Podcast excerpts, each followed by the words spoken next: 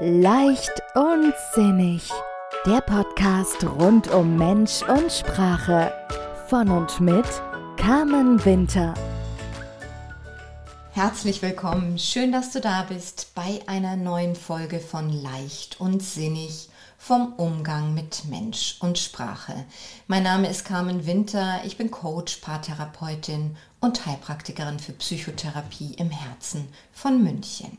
Ja, diese Folge heute ist eine Frauenfolge oder eine Episode für Männer, die ihre Frauen besser verstehen wollen. Heute geht es um die Wechseljahre. Ja, die gibt es ja auch bei Männern, diese Hormonumstellung. Ähm, das heißt bei den Männern allerdings eher Midlife Crisis und hat auch andere Symptomatiken offensichtlich. Und ich gehe heute ausschließlich auf uns Frauen ein im Hinblick auf diese Thematik. Ja, die Wechseljahre generell haben ein schlechtes Image. Sie werden oft gleichgestellt mit dem Verfall der Jugend und mit dem Abschied von der Weiblichkeit. Und diese Begriffe Wechseljahre, Menopause, die machen auch was mit uns. Also ich weiß noch, als ich das das erste Mal im Zusammenhang mit mir selbst in den Mund genommen habe, habe ich mich plötzlich fürchterlich alt gefühlt. Also auch wenn mich diese monatliche Indisponiertheit, wie viele von euch wahrscheinlich echt oft genervt hat, so war sie doch auch Ausdruck meiner Weiblichkeit.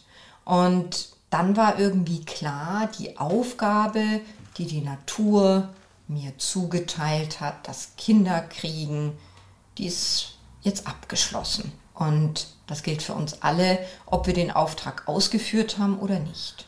Und dann wird die Natur auch, finde ich, ziemlich gemein zu uns Frauen. Sie gibt uns sehr schnell dieses Gefühl ausgedient zu haben. Ja, die Knochen werden porös, die Haare fallen aus, der Blutdruck geht hoch, das Gewicht geht hoch, dafür geht die Lust auf Sex runter. Ja, so habe ich das immer gehört, dass es so sein wird, diese Geschichten. Und ich dachte mir, oh mein Güte, wenn es denn soweit ist, dann bin ich wirklich eine alte Frau. Und ja, ich, mittlerweile weiß ich, dass es ähnlich wie bei den Geburten. Wenn man da die Geschichten hört, dann hat man ja auch das Gefühl, es gibt überhaupt gar keine normale Geburt mehr oder eine sanfte Geburt weil einfach nur über die Geburten gesprochen werden, die dramatisch sind. Äh, offensichtlich lieben wir Menschen einfach das Drama und die Dinge, die gut laufen, über die sprechen wir einfach nicht. Ja, und diese Herangehensweise an diesen neuen Lebensabschnitt, eben mit, jetzt bin ich alt und jetzt fängt der Abbau an, das ist eine Herangehensweise an diesen neuen Lebensabschnitt, ja. In meinen Augen ist er allerdings ähm, kraftraubend und sehr deprimierend. Ja, eine andere Herangehensweise ist es tatsächlich, diese Umbruchsphase als das zu sehen, was es auch ist, nämlich eine Neuorientierung und ein Neuanfang. Ich persönlich habe das Ganze für mich umbenannt in die zweite Pubertät.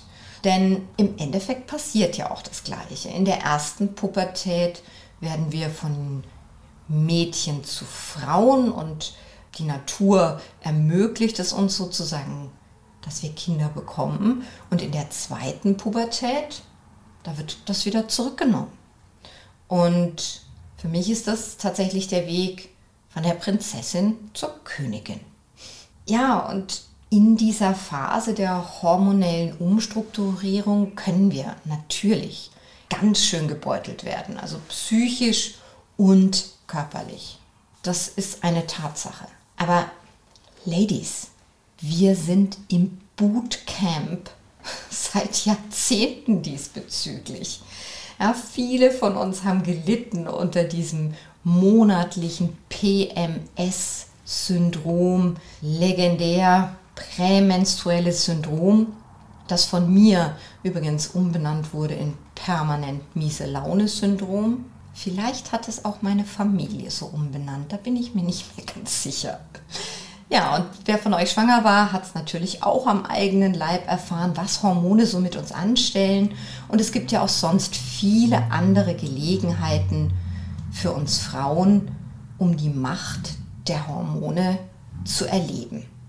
Ja, und jetzt kommt quasi nochmal so ein Reset in unserem Leben.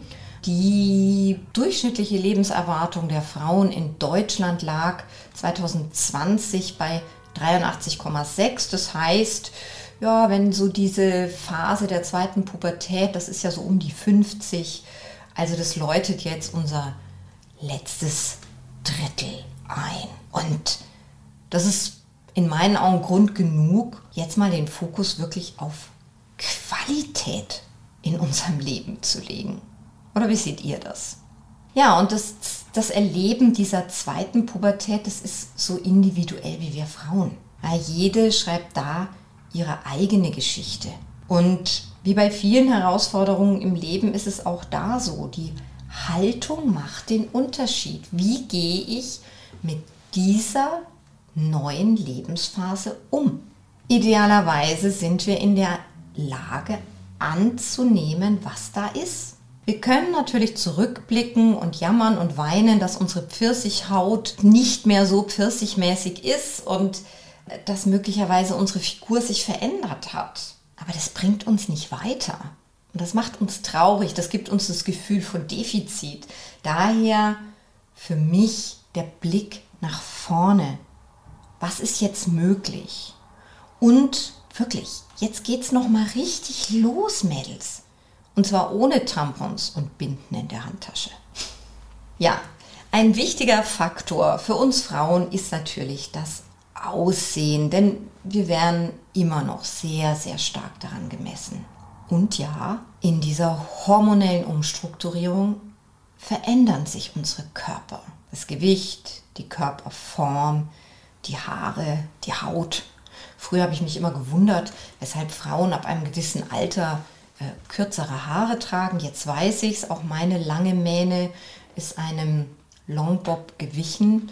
Ja, das ist so. Und viele beschreiben es, dass ihre Körper irgendwie weicher werden, gerade so um die Körpermitte herum. Ja, das weibliche Hormon nimmt ab und unser Testosteron geht nach oben und jetzt bekommen wir das, was wir auch bei Männern sehen, das ist das Bäuchlein. Nicht jede, aber doch einige von uns.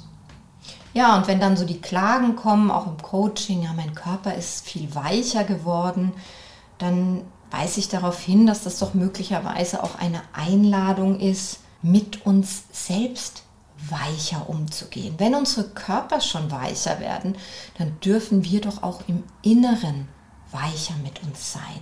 Selbstmitgefühl, Selbstannahme, Selbstfürsorge.